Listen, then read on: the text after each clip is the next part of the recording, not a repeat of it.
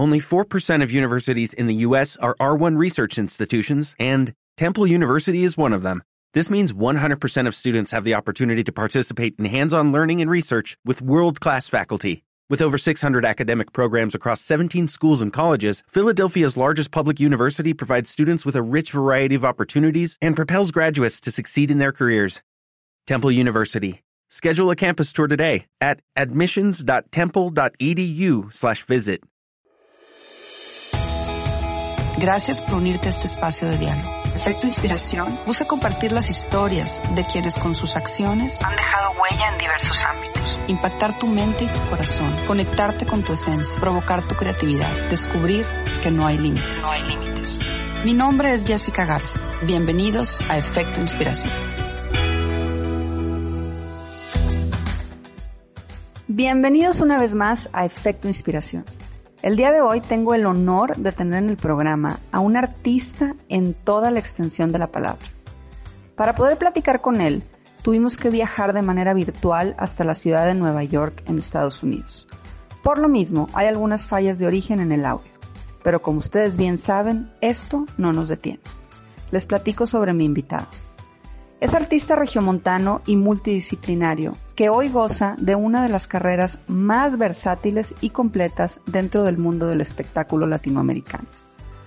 Es actor, cantante, bailarín, escritor y sobreviviente de cáncer, que logra la consolidación internacional al convertirse en el quinto actor mexicano en protagonizar un musical en Broadway con On Your Feet, donde dio vida al productor Emilio Estefan Primero en la meca del teatro neoyorquino, donde obtuvo excelentes críticas de la prensa especializada y posteriormente en la primer gira del mismo espectáculo, producido por Gloria y Emilio Estefan, en donde recorrió más de 40 ciudades de Estados Unidos por un año. En televisión, actualmente da vida a Marcos Gutiérrez en El Vato, la primer serie original de NBC Universo, que lo hizo acreedor de un Emmy Internacional y está disponible en Netflix en todo el mundo. Mauricio se dio a conocer en el 2002 en el programa de televisión Operación Triunfo México, luego de estudiar artes escénicas en Nueva York, y ha participado en las telenovelas Clap, Atrévete a Soñar, La Mujer del Vendaval y Porque el Amor Manda para Televisa, así como en la exitosa serie Señora Acero 2 de Telemundo. En cine ha actuado en la cinta mexicana A la Mala. En agosto del 2019 filmó el cortometraje How They Met Themselves en la ciudad de Nueva York y prepara una película musical basada en Children of Salt. En la música, su álbum debut desde 1978 debutó en primer lugar de ventas digitales y su segundo material, desde 1978, lado B, es un homenaje a las divas del pop en español, en el que incluye un dueto con Rocío Banquets. Sus videos musicales, Abrázame muy fuerte, con Fernanda Castillo, Así no te amará jamás, con Bianca Marroquín y Mark Thatcher, y Luna Mágica con Jacqueline Andere, cuentan con cientos de miles de visitas en YouTube.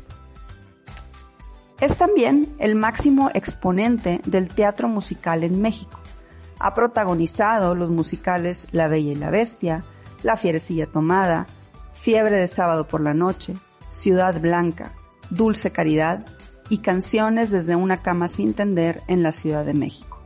Además de protagonizar las obras de cámara Perverso y el clásico de Arthur Miller, Panorama desde el puente en el Teatro Helénico. En Estados Unidos protagonizó el musical Off-Broadway Children of Salt, el cual recibió el premio de Mejor Musical en el New York Musical Festival e interpretó a Che en Evita en el Teatro de Kansas City. También ha regresado a su natal Monterrey a estelarizar con gran éxito las producciones de los musicales teatrales Jesucristo Superestrella de Andrew Lloyd Webber y los últimos cinco años de Jason Robert Brown.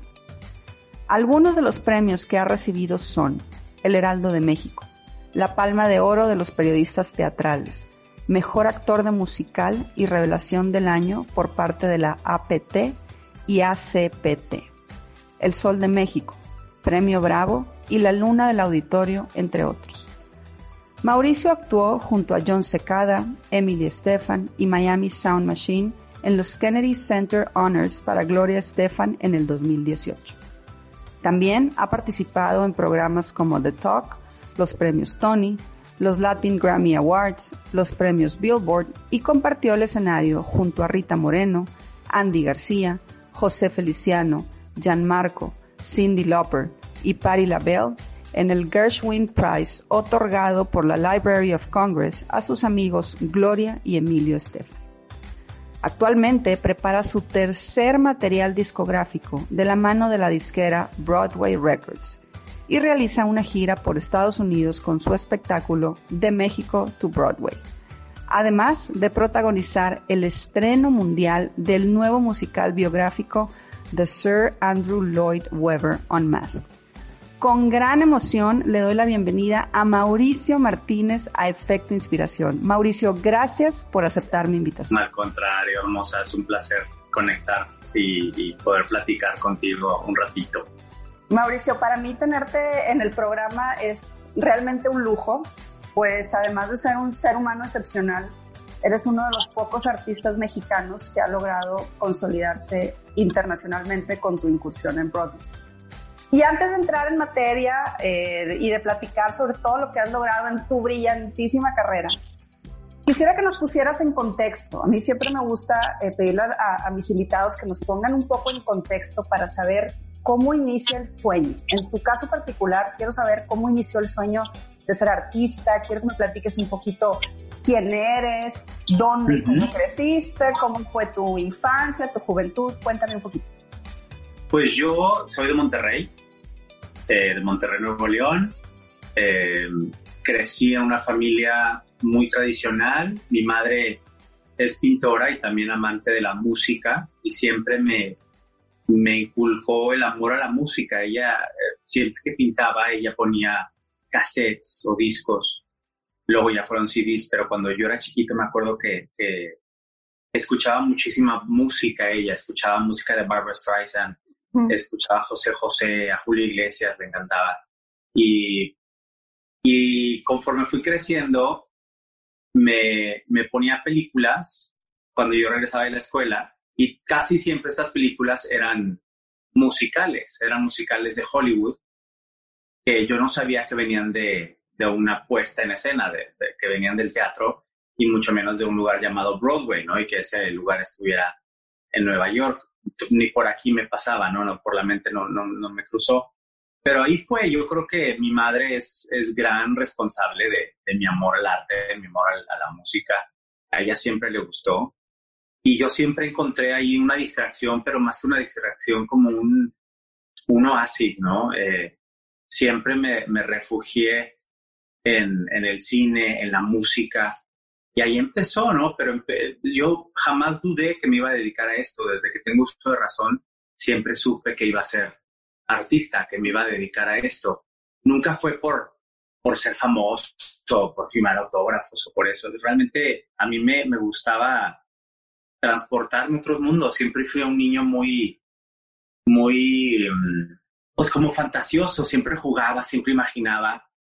Y así fue, fui creciendo, amando eh, el arte que es la música en mi caso y, la actuación, pero realmente no me evoqué a, empezar a educar mi voz hasta mi adolescencia, que conocía a dos amigas en Monterrey que, que estudiaban canto y ellas me introdujeron a, a lo que fue mi primera clase de, de, vocalización. Yo hasta los 15, 16 años, pues realmente nada más había hecho participaciones en Festival de la Canción del Colegio Inglés o pastorelas, ¿no? En, en la secundaria que yo escribía y yo siempre era Satanás y, y demás, ¿no? Siempre era como productor, escritor, escenógrafo, maquillista eh, y, y protagonista, pero conforme fue pasando el tiempo ya me lo tomé más serio y fui uniendo las piezas del rompecabezas. También, por otro lado, siendo católico y siendo eh, pues un joven de 15 años inquieto, eh, un amigo mío me invitó a ser parte de un coro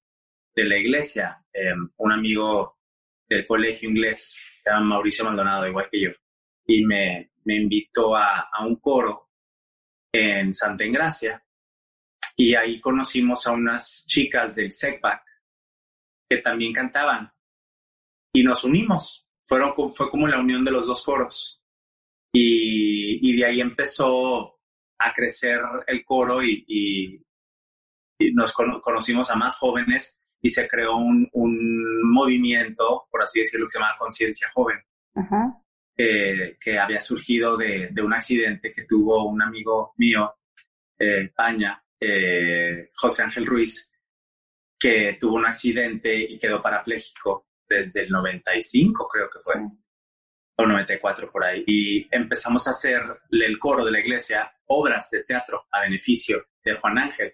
Y entonces así empezó, ¿no? Eh, yo era ya un chavo de 16, 17 años y también estaba en la prepa del TEC y empecé a tomar clases de canto ahí y estuve en difusión cultural, empecé a hacer obras de teatro ahí, luego ya pasé a carrera y seguía cantando en el coro y seguía participando en festivales de la canción tanto del, del, del TEC y así fue como creciendo y creciendo y cada vez puliéndome más, pero fue una etapa corta, realmente fueron como unos cuatro años, pero intensos, cuatro años intensos en los que yo respiraba, comía y hacía música y teatro y, empecé a, a, subir de nivel y a subir de nivel y a subir de nivel hasta que llegué al TEC de Monterrey y ahí, pues bueno, también estar en el, en el en el concierto ensamble me dio una formación muy importante también viajar por Europa con, con unos espectáculos que se hacían en ese entonces con, eh, con Pulsar en, en, los hípicos. Y éramos puros amigos, ¿no? Una generación de, de gente bien talentosa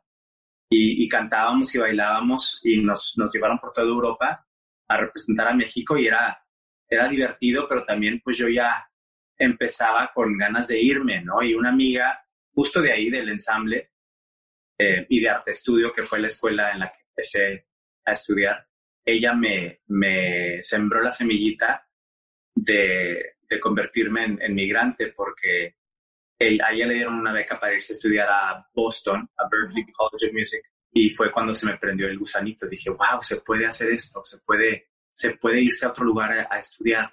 Yo no quería irme a Boston porque pero es una gran escuela y después tomé un, diplomado ahí, pero, pero yo no, no nada más quería ser músico, yo soy actor también y, yo quería enfocarme también al teatro, que era pues, como mi gran pasión.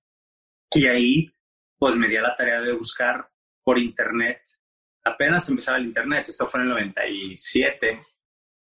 Eh, me acuerdo que me iba al TEC, al servilletero, eh, a buscar, a, rentar computadoras y y mandaba mails, ¿no? Y, y me contestó una escuela que me gustó siempre mucho, que fue la que entré, que se llama AMDA, the American Musical and Dramatic Academy.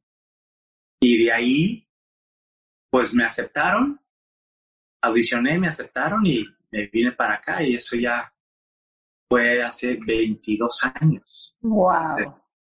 pues sí, es toda una vida ya de, de dedicarme a esto. Pero así, así fue, así fue como el, el caminito me fue llevando. Wow, Mauricio, y ahorita te, escucho y te oigo hablar y, y, siento que hace cuenta que estás narrando como una película de, de, todo lo que, lo que has pasado y de todo lo que has vivido. Y no deja de, de venirse a mi mente que tuvo que ser una travesía complicada, porque tú lo, lo platicas y lo platicas ahorita con una sonrisa en, en, el rostro, pero me imagino que debió haber sido toda una aventura y toda una travesía. ¿Qué fue lo que tuviste que pasar? ¿Qué, qué tuviste que sacrificar para poder pasar esa travesía de la que tú nos platicas en este momento?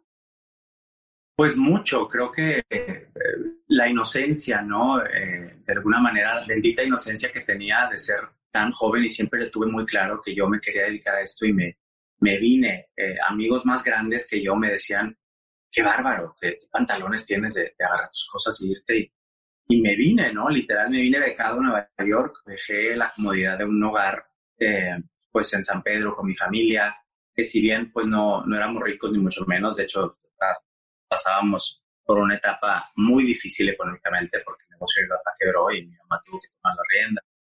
Y hubo como consecuencias eh, tristes, ¿no? De, de, de no haber administrado bien el dinero, mi papá y demás, y como que eso nos pegó, pero eso también me forjó un carácter, ¿no? Yo desde, desde, desde antes de venirme a Nueva York ya había tenido que dejar de estudiar por lo mismo y me dediqué a, trabajar para poder pagar mi vida, para poder pagar mi, mis estudios eh, de canto, los extracurriculares, también ayudaba en, en casa, pero pues dejé mucho para venirme acá, dejé a mis amigos, ¿no? Ser adolescente y dejar a tus amigos duele, ¿no? Son relaciones pues que, que son de las más importantes que tienes, ¿no? A esa edad. Y a esa edad todo es, todo se magnifica o se, se intensifica, pero dejé a mi familia, dejé eh, Monterrey, pero yo tenía ganas de, de hacerlo. Y ya que llegué acá, pues también dejé un poco a ese adolescente que pudo haber tenido esa, le llaman en inglés el angst,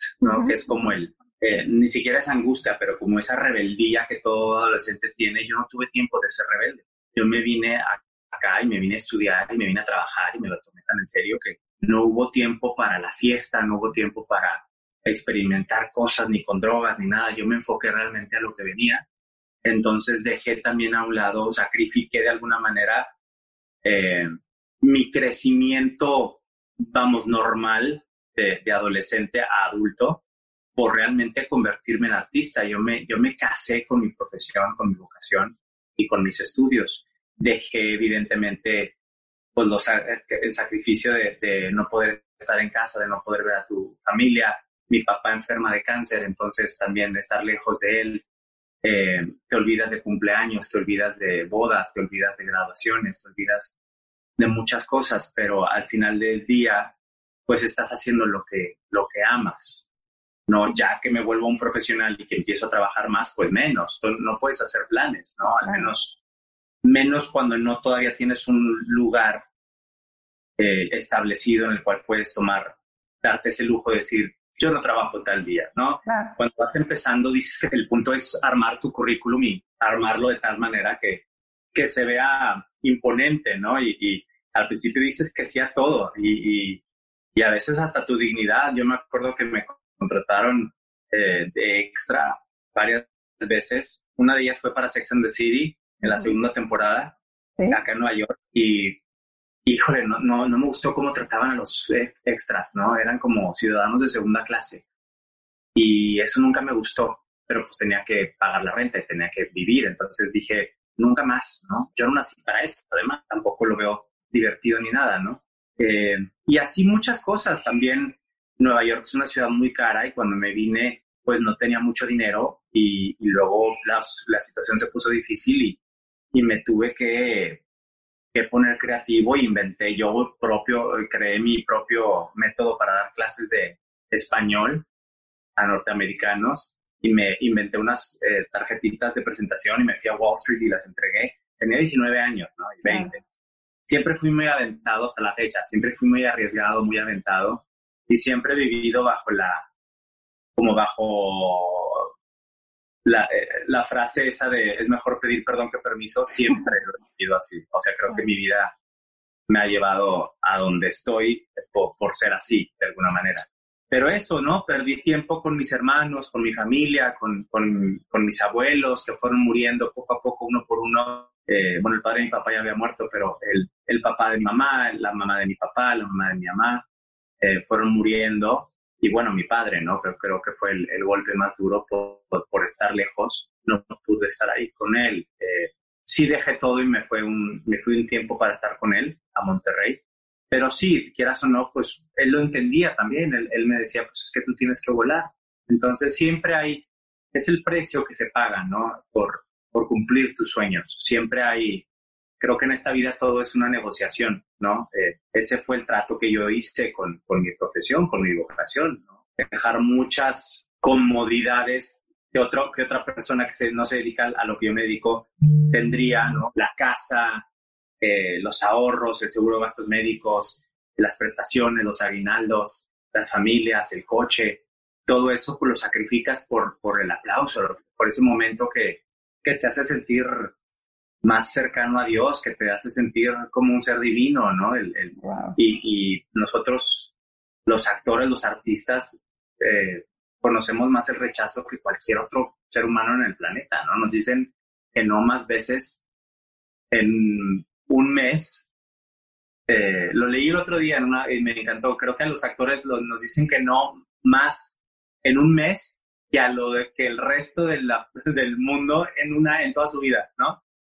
Porque sí, a cada rato estás pidiendo trabajo, pidiendo trabajo, te estás exponiendo eh, y, el rechazo es, es, fuerte, ¿no? Entonces, eh, todo eso, todo eso eh, es parte de la negociación que se hace cuando se decide una vida en, en, en el arte, en, en, la cultura y en el entretenimiento, que es mi caso. Pero te, te, oigo, Mauricio, y te oigo con una convicción sumamente fuerte de, de, de, que desde el día uno sabías lo que querías. Y esa convicción es lo que te ha llevado a ser uno de los pocos artistas que ha llegado a Broadway. Y, pero antes de haber llegado a Broadway, tú pasaste por, por Operación Triunfo, que fue como tu momento de, de, de como de destaparte, de, de que la gente te conociera.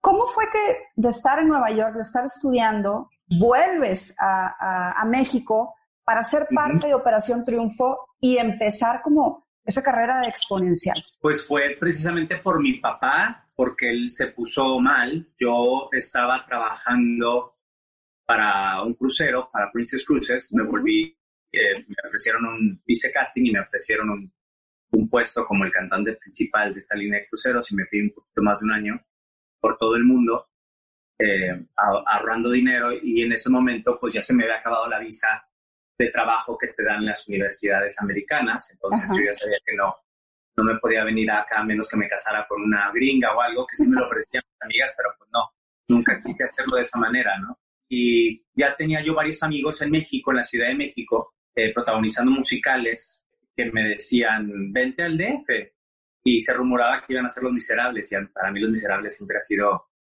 eh, hasta la fecha uno de mis musicales favoritos. Eh, nunca lo he hecho, pero me he quedado dos veces. Y sí, eso fue lo que me llevó a México, ¿no? Eh, ya había audicionado y me había quedado para, para hacer Fiebre de Sábado por la Noche en, en Alemania.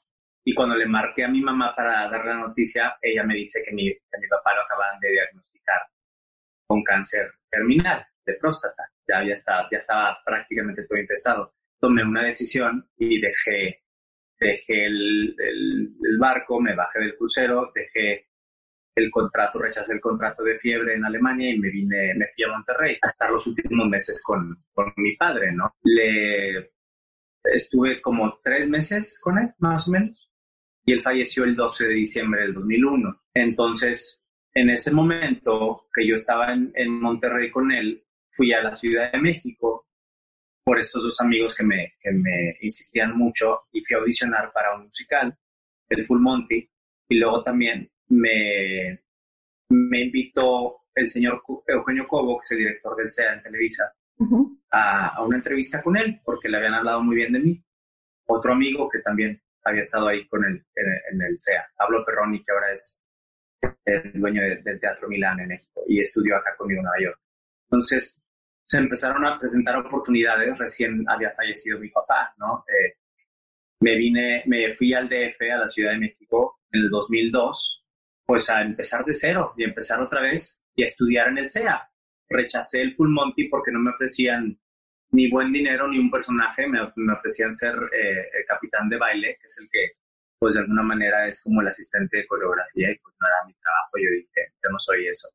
Eh, no, no, no por demeritar el trabajo pero, de ellos, pero no es algo que yo quisiera hacer nunca, ¿no?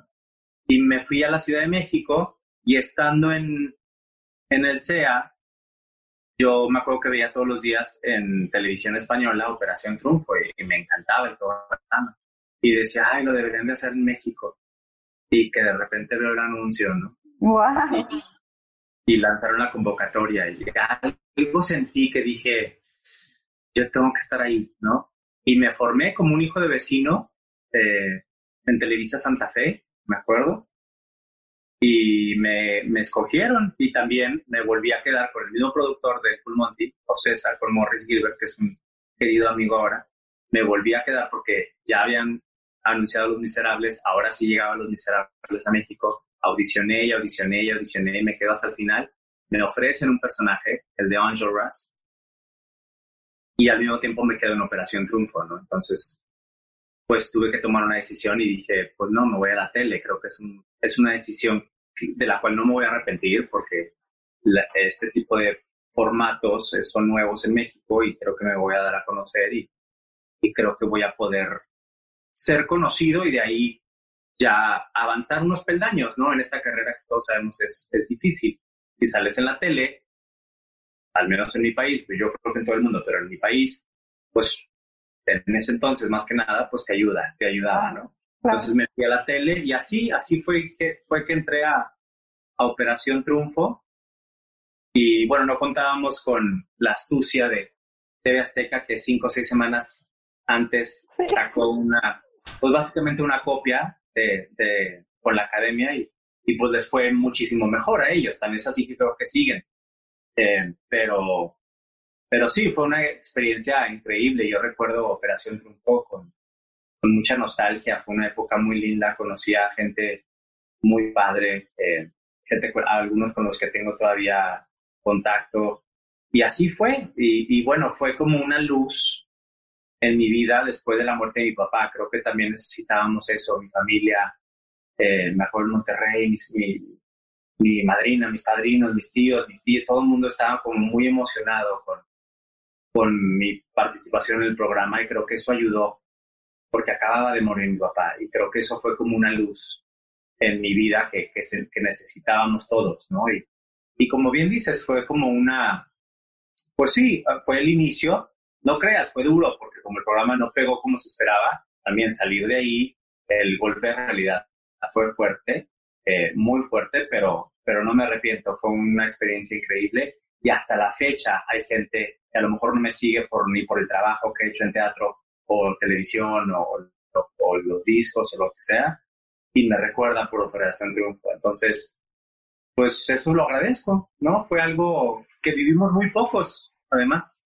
Y sabes que eh, ahorita tú al principio decías que, que tú crees en Dios, que eres católico, y yo te oigo hablar y oigo cómo las diosidencias se hacen presentes en tu vida. O sea, cómo después de un dolor tan fuerte como es perder a tu papá, de una enfermedad que, que después tú tienes que vivir, que ahorita hablaremos, hablaremos de eso. Y luego cómo viene, pues esa, esa luz que tú mismo dices, esa ventana, cómo te va abriendo el camino, porque si bien dices, no fue eh, el programa más exitoso por el tema de la competencia, sí te dio una visibilidad de alguna manera muy importante. Después de ahí vinieron varias series de telenovelas donde incursionaste en la tele.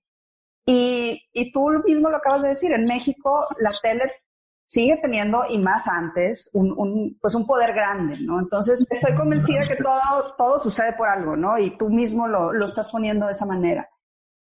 Ahorita que te oigo, cierro mis ojos y, trato así como de imaginar todo, todo este camino tan hermoso. Como te decía, después de Operación Triunfo hiciste varias telenovelas, estuviste eh, en Televisa un buen rato, la gente te conoció como villano, la gente te conoció al lado de, de grandes actores y actrices. Eres uno de los pocos artistas que tiene como todas esas matices, porque normalmente o eres actor, o eres bailarín, o eres cantante.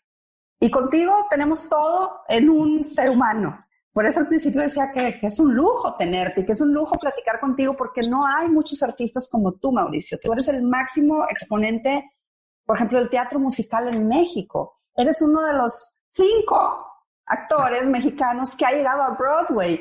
Y la verdad es que tu talento, la manera en la que tú te expresas en un escenario es lo que te ha llevado a estar donde estás. Obviamente tu trabajo, que, puede haber mucho talento, pero si no hay trabajo, si no hay esfuerzo, el talento se puede ir a la basura. Sabemos que después de este paso por la tele, empezaste con toda, con todo esta, esto de, de, los musicales.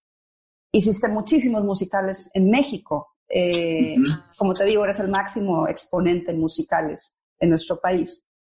Pero llegaste al lugar más importante en el mundo de los musicales que es Broadway. ¿Cómo lo lograste, Mauricio? ¿Cómo llegas a protagonizar una obra tan importante como es la de Emilio y Gloria Estefan en el papel principal, ¿cómo, ¿cómo haces ese sueño realidad? Que me imagino que al tener eh, eh, pues la formación que tienes, al, al, venir a estudiar de Nueva York, querías volver a, a, Nueva York y querías estar en Broadway. ¿Cómo se hace? ¿Cómo lo logras? Pues sí, Nueva York siempre fue una asignatura pendiente el regresar. Cuando me tuve que ir a México y ya no regresé más que como turista, tuve varias audiciones. Yo en el 2004, eh, después de Operación Triunfo, me, me hice, tuve, hice relaciones muy lindas ahí y una de ellas fue Jaime Camil, es un, es un gran amigo a quien quiero mucho y que siempre ha sido muy generoso conmigo, ¿no? En cuanto a recomendarme con gente, muy lindo. Y él me recomendó para Mambo Kings, que era una película que hizo Antonio Banderas, creo que en los noventas, y él se había quedado de ese personaje, del protagonista, que iban a estrenar aquí, en el Broadway Theater. Y me volaron de, de México para venir a audicionar acá en Nueva York. Tuve dos callbacks. Los callbacks, a quienes no saben, es cuando te vuelven a llamar. Otra cita, otra cita. Por eso es callback, te vuelven a llamar. Y, y al final se estaba negociando mi participación, pero la obra no se dio, no llegó. Estaban haciendo las pruebas en San Francisco. No le fue bien con la crítica, perdieron mucho dinero y se, se fue. Entonces, pues ya iba a cumplir mi sueño de estar en Broadway yo eh, en el 2005 y no se dio. Pasa el tiempo y cuando yo me estoy recuperando de la primera vez que me da cáncer, que a mí me dio en el 2010, en el 2011, veo en Twitter, literal, que van a hacer la reposición de Evita acá en Broadway y Ricky Martin iba a ser el Che. Y leo los créditos y viene eh, como directora musical una directora musical con la que yo ya había trabajado en México, que es muy amiga mía y es la mano derecha de Andrew Lloyd Webber y hace pues todos los trabajos de, de Andrew. Y le escribo y literal el mail decía, pues Ricky Martin necesita un suplente o alternante, ¿no? Y se atacó de la risa y me dijo, ay, estaría increíble, pero tienes visa, green card. Y yo, no, pero pues de eso nos preocupamos ya que me quede, ¿no?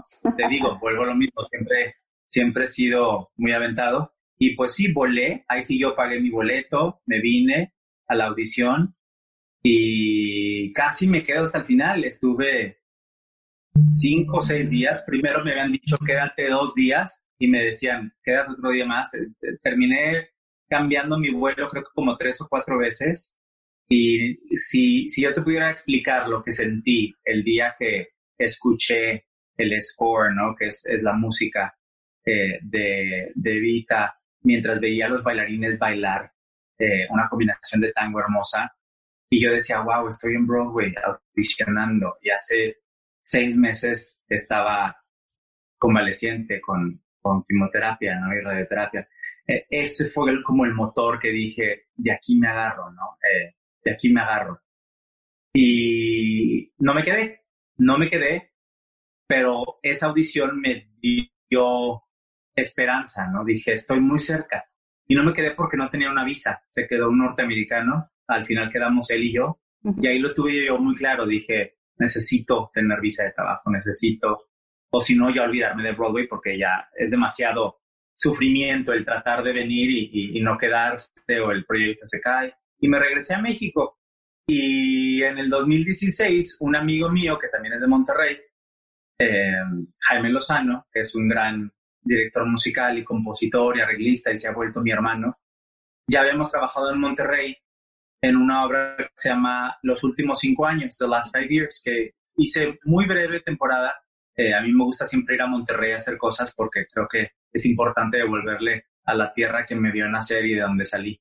Y ahí nos hicimos amigos, trabajamos muy bien juntos y él tiene un musical que se llama Children of Salt, eh, Niños de Sal, y la habían seleccionado como parte del festival New York Musical Festival en el verano del 2016.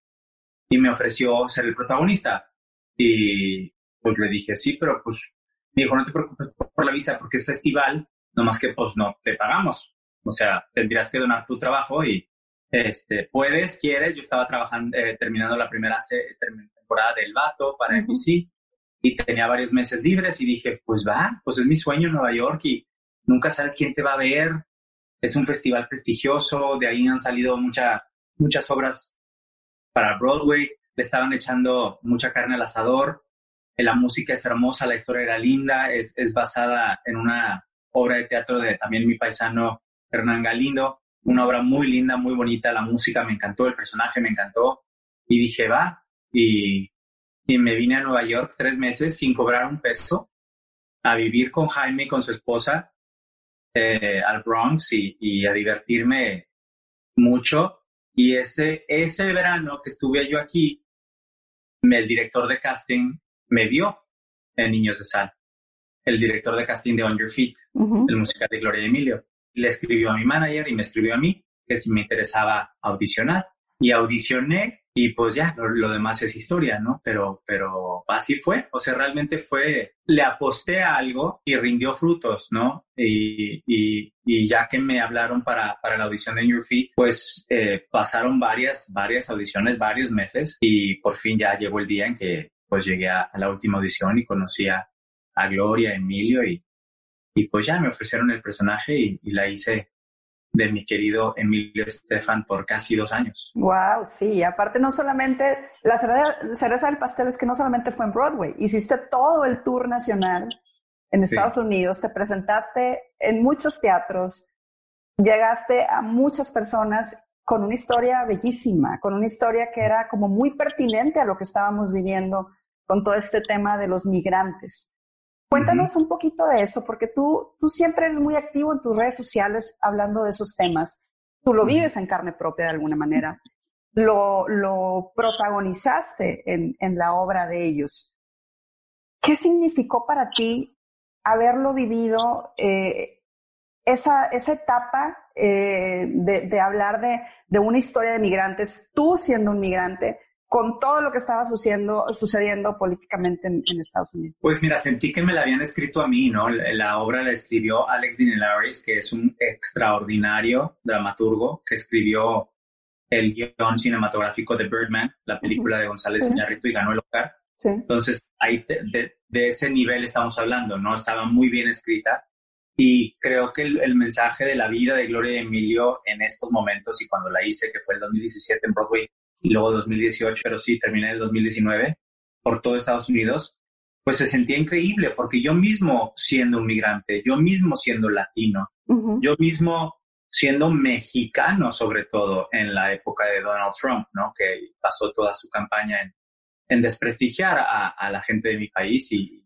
y pues eh, inventando un, un, muro que más allá de, de, de proteger yo creo que divide y, separa cuando debemos estar creando puentes, puentes como esta obra, que servía de, un reflejo de lo que estaba sucediendo en esos momentos y sigue sucediendo. las ovaciones que recibimos, que yo recibí, que la gente, la compañía recibimos en Nueva York, en Miami, en Texas, eh, eran alucinantes, ¿no? Yo tenía una frase muy, muy, un monólogo muy lindo en el que Emilio y Gloria están empezando apenas y ya eran conocidos en el mercado latino, hispanoparlante, pero van a Nueva York, vienen aquí a Nueva York a hablar con el director artístico de su disquera para tratar de pedirles que, que los apoyen para, para grabar ya en, inglés y se niega el, el, el, disquero, les dice, para nada, ustedes son latinos, son hispanos, ya funcionan en inglés, ustedes nunca van a hacer el crossover, eh, ustedes son demasiado latinos, eh, y si, bueno, lo quieren hacer, se, se, se, torna en una discusión bastante acalorada y les dice, pues cámbiense su nombre, cámbiense su apellido, bájele al, al, a los metales, a las percusiones y a ver, y así. Y entonces Emilio se para y le dice, cambiar mi nombre, no es mi nombre, es el nombre de mi abuelo, es el nombre de mi, de mi padre, y se va en toda, como un, como un tren así, eh, echando vapor hasta que termina con la frase y le dice, y esto es la cara de un americano, ¿no?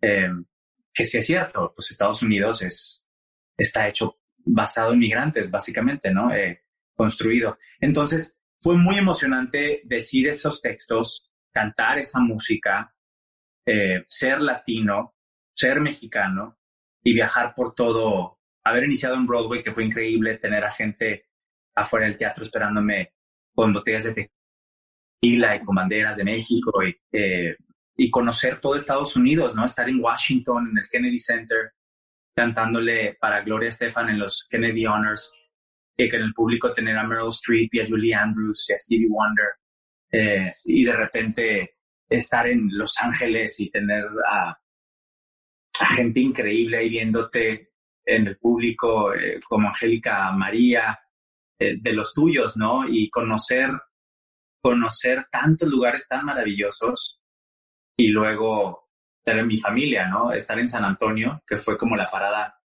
más cercana a Monterrey y poder compartirlo con los míos, con mi familia, con, mi, con algunas, una tía, imagínate que ya se murió, ¿no? Él, eh, estaba viendo unas fotos hace poco y una de mis tías que, que la cuñada de mi papá ya falleció y fue de los últimos viajes, si no es que el último que hizo. Mi padrino también, a quien adoro, que ya, pues quieras o no, pues eh, ya es un hombre grande y, y viajaron todos a verme y apoyarme. Esos momentos, pues eh, compartirlo con mi madre, verle la carita que se le ilumina cada que salgo al escenario, eh, verla convivir con Gloria y Emilio y llevar ese mensaje también de orgullo y de, y de decir, eh, soy mexicano y soy latino y, estoy contando la historia de alguien que cambió el curso del, del, entretenimiento mundial, cambió, Emilio cambió la manera en que la música latina fue escuchada, es escuchada hasta el día de hoy, ¿no?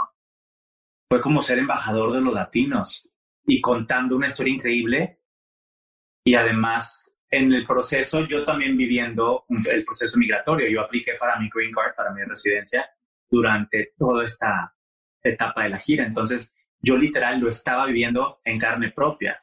Y bueno, eh, agradecido siempre con Gloria, con Emilio, con los productores que, me dieron esta oportunidad, que creyeron en mí y, que me, me, han hecho muy feliz, ¿no? Hasta el día de hoy, ¿no? Se volvieron mis amigos, mis, ya somos familia, ¿no? Y, y, y es muy lindo ser, ser latino en Estados Unidos y poder tener una voz y poder tener algo que contar y romper estereotipos, ¿no? Eh, creo que la, historia de Gloria de Emilio es muy parecida a la mía, ¿no? No es una historia en la que haya mucho escándalo o haya eh, algo negro, al contrario, es una historia de resiliencia, de lucha, de superación, es aspiracional, eh, inspira. Entonces ayuda a quitarle esa imagen a los latinos y a los mexicanos, en mi caso, que, pues otros políticos norteamericanos han querido darle, ¿no? O hasta las, mismos, las mismas narcoseries, ¿no? Que, que también, lejos de ayudar, pues ya creo que llega un momento en que está perjudican. Entonces, me siento muy orgulloso de haber, de haber sido yo el que le dio vida a Emilio y representar a, a los míos con, con esa historia y con ese mensaje que era tan necesario y que sigue siendo tan necesario. Creo que el mensaje nunca va a pasar de moda, lamentablemente, hasta que ya la gente cambie el chip y se dé cuenta de que, de que estamos aquí para quedarnos y que hacemos las cosas bien con el corazón y, y que en el caso de los mexicanos, por ejemplo, en Estados Unidos, un día sin nosotros el, país se cae, ¿no? ¿Quién va a hacer todos esos trabajos que, que los norteamericanos no, no van a hacer porque no están acostumbrados a, al maltrato y el mexicano sí está acostumbrado al maltrato y a hacer del maltrato algo, algo positivo y defender su dignidad y, poder salir adelante, porque al mexicano, eh, pues son los que están aquí lavando platos, eh, limpiando la verdura, eh, agarrando la cosecha, la, pesca, te sirven el agua. Todo, yo los veo en las bicicletas, en, las fruterías, en los delis, todos son mexicanos y digo, qué, qué maravilla que, que estamos aquí ¿no?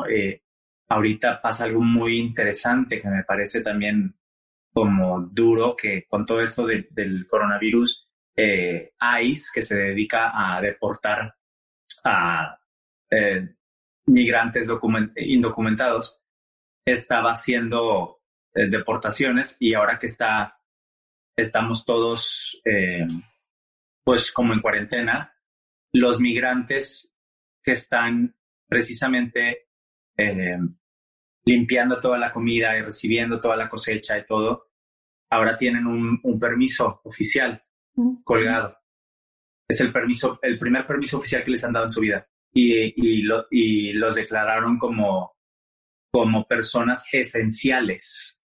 Entonces yo digo, qué maravilla, pero ojalá que terminando esto, de la pandemia, les dé mínimo una visa de trabajo, ¿no? Creo que se la merecen. Y bueno, e, es como darle voz a todos ellos, ¿no? Porque yo te podría hablar de migrantes exitosos, pero no, yo, yo, me, yo realmente trabajo para inspirar a los migrantes que realmente están abajo y que, y que saben lo que es venirse por necesidad, no por tener eh, poder socioeconómico, ¿no? Eh, realmente creo que los migrantes que se vienen a buscar eh, una mejor vida son los que sostienen este país. Claro.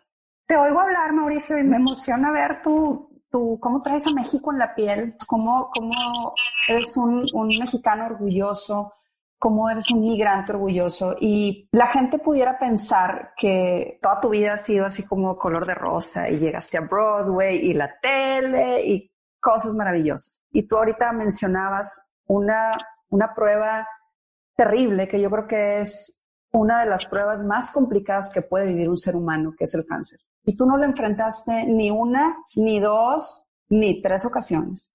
Lo enfrentaste cuatro veces y en las cuatro veces saliste triunfante. ¿Cómo fue ese proceso, Mauricio? ¿Cómo, cómo, cómo viviste tú el proceso de la enfermedad? ¿Cómo lograste darle vuelta?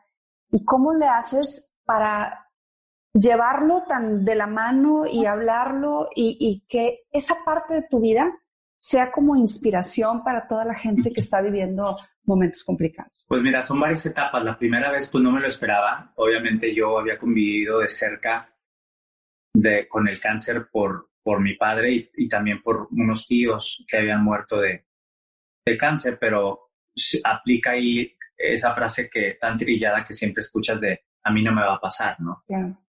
Y cuando escucho la palabra cáncer, pues se detiene el mundo. ahí tengo a tres ángeles de la guarda que estuvieron conmigo desde el día uno, que fueron mi mamá, eh, mi ex esposo Emilio, a quien adoro y que es eh, de mis mejores amigos hasta el día de hoy, y Fernanda Castillo, que es mi mejor amiga, es mi hermana del alma. Eh, ellos me ayudaron muchísimo a salir adelante. Esa primera vez, sobre todo, que yo necesitaba de, de quién detenerme, ¿no? Porque había mucho miedo, había mucha incertidumbre. La vida me mandó un parón y tuve que, que dejar de trabajar en una etapa en la que yo estaba pues ya con solvencia económica, enamorado. Y me acuerdo que estaba a punto de comprarme una camioneta de, en un departamento muy lindo que rentaba y, con planes, acabando una telenovela, haciendo una obra de teatro exitoso, pleno, cumpliendo creo que 30, 31 años y de repente, ¡pum!, me manda, me manda ese trancazo la vida y, y, fue fuerte pero me agarré de, de esas ganas de vivir y de, de, lo aferrado que siempre he estado a, a mi sueño, a, a, a, estar pleno y yo si no estoy cantando y si no estoy creando y si no estoy actuando y si no estoy en un escenario, no estoy pleno. Entonces me aferré a eso y por eso salí adelante. La segunda vez fue en medio del rodaje de una película que yo estaba haciendo en Mérida y me acababa de hacer un chequeo porque el cáncer de vejiga generalmente se, se detecta cuando sangras al orinar. Entonces había vuelto yo a, a sangrar me quitaron algo que me habían encontrado y resultó ser maligno. Ahí ya no fue tan agresivo físicamente como la primera vez, pero sí fue agresivo mentalmente, ¿no? La tercera vez también, ya emocionalmente, empezaba a haber un cansancio. Fueron tres años de distancia, del 2010, 2013 y 2016.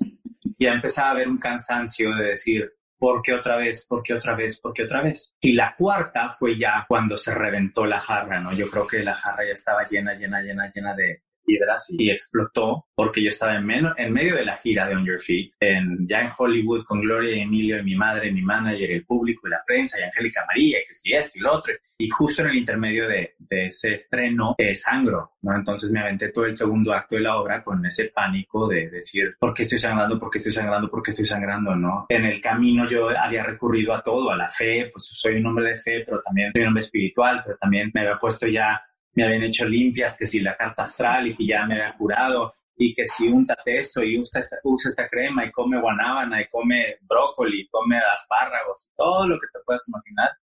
Pues yo ya había, como que estaba en mi mente un, ya programado de que ya, yo ya me curé y ya estoy bien, ¿no? Entonces fue tal el golpe emocional esa vez que caí en una depresión fuertísima, tuve que dejar la gira después de haber intentado estar haciendo la gira, pero también tomando las quimioterapias, cansadísimo. Eh, y fue, me daban ataques de pánico, de ansiedad. Y tener diagnosticada una depresión crónica con eh, una ansiedad generalizada, más estar en tratamiento de quimioterapia con cáncer de vejiga, aunque ya no sea agresivo, pero no deja de ser cáncer, pues obviamente en mi mente me, traicionó y, y, mis emociones se fueron al piso y sí la pasé mal, la pasé muy mal. Empecé a tomar antidepresivos, uno no me cayeron nada bien, empecé a tener pensamientos suicidas, empecé a, a delirar, fueron momentos muy feos, muy tristes. Me tuve que regresar a Monterrey, imagínate, a los 40 años, sin trabajo, en casa de mi mamá, y no le veía luz a nada, ¿no? Pero hacía meses yo estaba, literal semanas, yo había estado con un teatro lleno, con Gloria Estefan y Emilio de, un lado, y decía, ¿qué es esto, no? Y además estaba en pleno proceso migratorio, entonces era difícil salir del país hasta que conseguí un permiso y me sellaron el pasaporte. Todo lo que te puedas imaginar sucedió y luego la prensa se enteró, entonces que si entrevista, que si lo otro, que si... Entonces fue y tenía una relación larga distancia también que no ayudó nada. Entonces fue una época muy dura, pero me aferré otra vez, me aferré a mí y me aferré a hacer resiliencia y poco a poquito, ¿no? Hablaba de, la depresión todos los días, estaba, me lo tomé tan en serio que hasta parecía disco rayado, pero, pero necesitaba yo ser, disco rayado en ese momento porque tenía que sacarlo. Y empecé a ir a terapia otra vez, empecé, fui con psicólogo, con psiquiatra, empecé a meditar, empecé a escribir, empecé a, a, salirme a caminar y, y, ahí empezó como una nueva etapa mía en la que en mi caso siempre quise quedar bien con todo el mundo y no puedes quedar bien con todo el mundo. Empecé a ser mucho más auténtico y a decir, pues habrá gente a la que le caiga bien y habrá gente a la que no le, caiga bien. Y eso me ayudó a salir adelante más rápido, más fácil.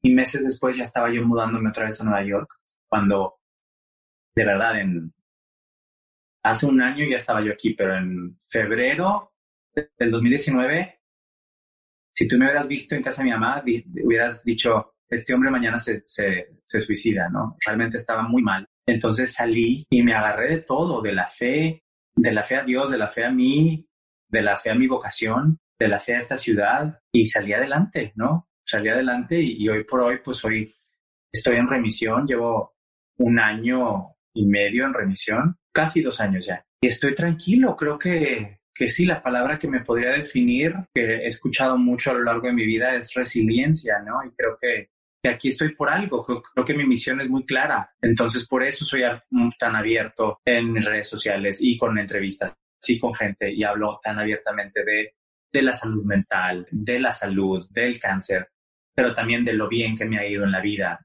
para de alguna manera no contrarrestarle a lo negativo que llevan palabras, al estigma que, lleva, que llevan palabras como depresión o cáncer o quimioterapia o radioterapia, radiación. Creo que hay que quitarle esos eh, estigmas porque existen, no escogen y llegan. Son enfermedades que existen, que están presentes y, y me gusta hacer una historia de éxito, ¿no? Eh, me gusta que, que en mi caso, pues sí sea yo una operación triunfo, ¿no? y me dejas, me dejas sin palabras, Mauricio, porque y aquí voy a hacer una, pues un paréntesis para la gente que nos está escuchando. Yo a Mauricio lo conozco desde que tengo 14 años. Fuimos compañeros en, en, la secundaria. Y eh, como su amiga, como su fan, he seguido eh, tu carrera. Y tengo muy presente, Mauricio, yo creo que tú no, no, no tienes idea de esto que te voy a platicar, pero tengo muy presente una entrevista que te hicieron hace poco y yo te escribí, yo te mandé un WhatsApp y te dije, wow, la entrevista, me encantó, porque hablaste de tu vida de una manera súper abiertamente. Y me acuerdo que me dijiste, me dijiste, es que una de las cosas que tiene que hacer un artista es inspirar. Y mira, te lo juro que se me pone la piel de gallina al, recordar, al, al, leerte, porque estoy totalmente de acuerdo contigo y es algo que tú haces constantemente, no solamente arriba de un escenario, sino al, compartir tu vida con una responsabilidad pues muy grande, al, ser abierto, al decir, sabes que tuve cáncer, sabes que sufrí depresión, sabes que tuve sentimientos, eh, pensamientos suicidas. Toda tu vida la manejas como muy abierta para tratar de ser una inspiración y de un ejemplo a los demás. ¿Cómo, cómo lo haces, Mauricio? ¿Cómo, ¿Cómo es que en tu mente existe esa parte de decir, yo como artista, como figura pública, tengo esa responsabilidad? ¿En qué momento de tu vida eh, te cae el 20, por llamarlo de alguna manera, de decir, el ser figura pública es sinónimo de responsabilidad y es sinónimo de inspiración? Pues creo que en el momento en el que, en el que te das cuenta, yo, yo me di cuenta que si eh, eh, estudié también Kabbalah hace varios años y, y aprendí también ahí eh, lo que es el ser generoso y no nada más recibir y recibir y recibir. Creo que tiene que ser una retroalimentación. Si tú recibes buena energía, tienes que dar, dar el doble, ¿no? Y a veces no es económico o a veces no con trabajo, pero sí con mensajes. Y mi vida entera es un mensaje, no es un, soy un milagro con patas, literal. Así me, así me siento, ¿no? Eh, tengo absolutamente todas las razones eh, para haberme convertido en, en un drogadicto o en, o en ya no estar aquí o, o en violador o, lo que tú quieras, ¿no? Que eh, nada más por el coraje que le puedes llegar a tener a, a lo que la vida te manda, a los golpes, pero en mi caso, pues siempre he sido alguien positivo, no sé de dónde viene, creo que el ser mexicano te vuelve de alguna manera resiliente, ¿no? Estamos acostumbrados, venimos de un país en el que las cosas cuestan trabajo, ¿no? Eh, pero yo me lo tomé en serio, pues sí, cuando me di cuenta que la gente me estaba escuchando, no nada más por cantar bonito, o no nada más para firmar un autógrafo, que me empezaban a escribir para pedirme consejos sobre la salud mental, ¿no? O sobre la alimentación o sobre quimioterapias. Y empecé a ver, ahora con las redes sociales, que hay una inmediatez, ¿no? Que la gente está hambrienta de eso, hambrienta de que, de que un artista sea alcanzable. Este rollo de el inalcanzable, no, habla con mi manager todo. Yo también ya estuve así y, y no me llevó nada bueno, ¿no? Creo que creo que la sencillez es, es, es parte de ser grande. Yo he conocido a muchos grandes, a los más grandes, son los más sencillos. Le aprendo a gente como a Gloria, como Emilio, que dan tanto sin esperar nada a cambio. Y creo que cuando tú firmas el contrato con la vida y con Dios y con el universo de querer dedicarte a lo que yo me dedico, viene ahí muy bien estipulado que pues eres realmente alguien que está al servicio del público.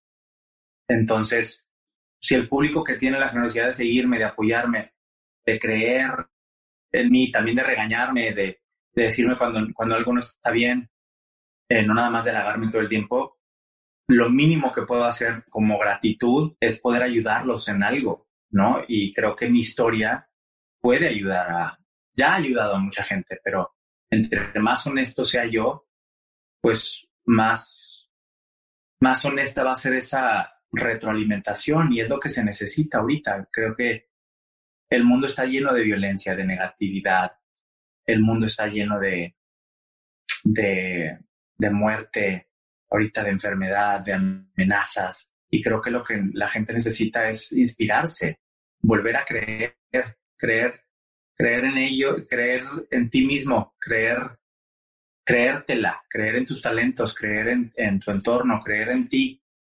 Entonces, pues por eso lo hago, pero me cayó el 20, creo que después de la primera vez que tuve cáncer, ¿no? Yo no estaba seguro si lo quería compartir y eh, ya no me acuerdo cómo fue, algún medio me, vio en el hospital o, y a mi manager me habló y dije, pues bueno, voy a, Sí, contesto y le contesté creo que al norte o al reforma una llamada y, y, de ahí pues ya salió en todos lados y, y ahí dije, bueno, pues sí, no es que yo esté lucrando con mi salud ni con mi enfermedad, al contrario, jamás he cobrado por, por entrevista ni nada, nunca lo haré, pero creo que es muy importante compartir herramientas para hacerle un poquito más, alivianarle la vida a los demás, ¿no? Y, y, en ese caso los demás, pues es el público que me sigue. Y, ahorita que hablabas tú precisamente de esa cercanía que, que, que es importante que los artistas tengan, tú eres sumamente cercano porque como tú mismo lo has dicho, compartes, eres abierto. Y creo que eso la gente lo agradece aún más cuando ven al artista en el escenario, cuando ven a un artista cercano. Yo te quiero preguntar, tú al principio de la entrevista me hablabas que al recibir el aplauso del público era como estar cerquita de Dios, era así como que lo máximo. Cuando una persona como tú, una persona cercana, un artista cercana, que, que la gente siente que lo conoce porque en sus redes sociales comparte lo que le está pasando, porque lo ve como, como un ser humano que se enferma, que se siente mal, que está triste, que está contento, que está pasando por momentos padres o por momentos no, no tan agradables. Al momento de estar en una función tuya, al momento de estar en un teatro, la gente se te brinda de una manera increíble, yo lo he visto, yo he estado ahí, he tenido esa, esa fortuna, donde te aplauden de pie, donde, donde la gente está realmente agradecida y emocionada, no solamente con lo que hiciste en el escenario, porque eso es, sobra decir, es, es increíble, es, es increíble el talento que tienes, la voz tan potente que tienes, la manera en cómo actúas, cómo bailas, cómo mezclas, todo, todo ese talento en, en, en, un ser humano es increíble, pero además por tener esa cercanía contigo. ¿Qué sientes cuando al recibir ese aplauso terminando una función, la gente se pone de pie y se te brinda de una manera increíble? Pues siento que, que para nací, ¿no? Y que, y que la gente que, que reacciona ante mi trabajo, ante, ante lo que yo tengo que contar, contar o cantar o decir o transmitir, se merecen completa transparencia y, y se merecen todo mi amor es un intercambio, ¿no? Y siento hermoso porque pues yo le he puesto horas y horas y horas de entrenamiento, de clases, de rechazos, de sacrificios, de sudor, de lágrimas, de sangre, de años, ¿no? De, de vida a mi profesión, a mi arte, a mi instrumento, y que reaccionen de esa manera, pues es hermoso porque significa que está llegando el mensaje. ¿no? Y, y, me gusta mucho a mí convivir con, con los fans después de un concierto y verlos y abrazarlos y, y, porque yo fui ellos un día. Yo sigo siendo ellos cuando voy a ver a Barbara Streisand y cuando voy a ver a, a gente a la que admiro y, y, cuando el artista que, al que yo admiro no tiene esa cercanía, yo digo, ah, me encantaría que tuvieras esa cercanía. Claro. Porque yo sí creo que, que eso le cambia, le cambia, ¿no? A, a, al público, tener cercanía con... Y ahora nos estamos forzando, la gente está for, forzándose a tener cercanía y va a ser muy interesante ver, ver cómo se, se acoplan a esto nuevo, a esta tecnología nueva y a esta, a esta nueva manera de hacer las cosas que creo que va a durar un rato. Pero, pues imagínate, ahorita no nos podemos ni abrazar. Entonces, ¿cómo no desear yo un abrazo de, de una fan o de un fan o de un niño que me ha dicho que por escuchar mi vida en una entrevista, él se decidió a tomar clases de canto o, a salir del closet o eh, le dio cáncer y está eh, eh, luchando contra él porque leyó algo, algo sobre mí y se inspiró o una canción que los hizo reír o cómo, cómo no darles eso, ¿no? Eh, a ellos me debo, por ellos como, literal. ¿no? Por ellos por ellos puedo ir al hospital, pagar un seguro de gastos médicos y tratar mi cáncer. Ellos me, ellos me dan eso. Qué padre que lo tengas tan claro. La verdad es que es algo que, que se agradece. ¿Qué le falta a Mauricio Martínez por hacer? Uy, pues un chorro. Primero salir de aquí, ya que nos dejen, pero mucho. Quiero producir, quiero dirigir, tengo muchas ganas de dirigir, dirigir teatro, pero también cine. Quiero producir. Me di me di gusto cuando hice mis videos musicales que están en YouTube, los tres videos, el de Abrázame muy fuerte y el de Así no te amará jamás y Luna Mágica. Yo prácticamente los dirigía, ¿no? Eh, digo, hubo un director y todo, pero la idea era mía, el diseño era mío, el concepto, el manejo de cámaras, como yo quería que se hicieran las cosas. Me gusta, ¿no? Estar involucrado. Creo que tengo buen ojo. Estoy escribiendo también la historia de mi vida hasta ahora, entonces, pues quiero sacar el libro, eh, estoy también en preproducción de un nuevo disco, quiero hacer más televisión y más cine, quiero regresar a Broadway. Pues quiero seguir creciendo, ¿no? Eh, trabajar en otros lugares, además de Estados Unidos, ir a Europa, hacer más televisión, ir a Miami y viajar por el mundo. Creo que después de esto, de, esta pandemia, la, gente va a tener, mucha gente va a tener miedo a viajar y creo que lo que yo más quiero es viajar. Y si puedo viajar cantando o con mi trabajo, pues qué mejor, ¿no? Y vas a poderlo hacerlo, no tengo la menor duda que vamos a salir vamos a salir más fuerte de esto. Mauricio, yo quiero agradecerte tu tiempo. Eh, de verdad que hayas estado en Efecto Inspiración para mí es, es un lujo, como te dije al principio. Y para cerrar, yo a mis invitados siempre les, les doy varias palabras y les pido que la primera palabra que venga a tu mente me la digas. ¿Estás listo? Estoy listo. Resiliencia. Mauricio. Amor. Mamá. Cantar. Barbara. Broadway. Ay, Gloria Estefan. Trayectoria. Camino. Bailar. John Travolta. Cáncer. Papá. Tenacidad. Yo. Actuar. Fernanda. Familia. Familia. Corazón. Efecto inspiración. Efecto boomerang. Inspiración. Yo. Gracias Mauricio, gracias. Gracias de verdad por tu tiempo, gracias de verdad por tu cercanía, gracias de verdad por poner el, el nombre de México en alto, por defender a, a, los mexicanos que están, que están fuera de su país y por ser un soñador eterno. De verdad que es, es un privilegio tenerte en efecto inspiración. Muchas gracias, el, el privilegio es mío y que sea la primera de varias, de muchas.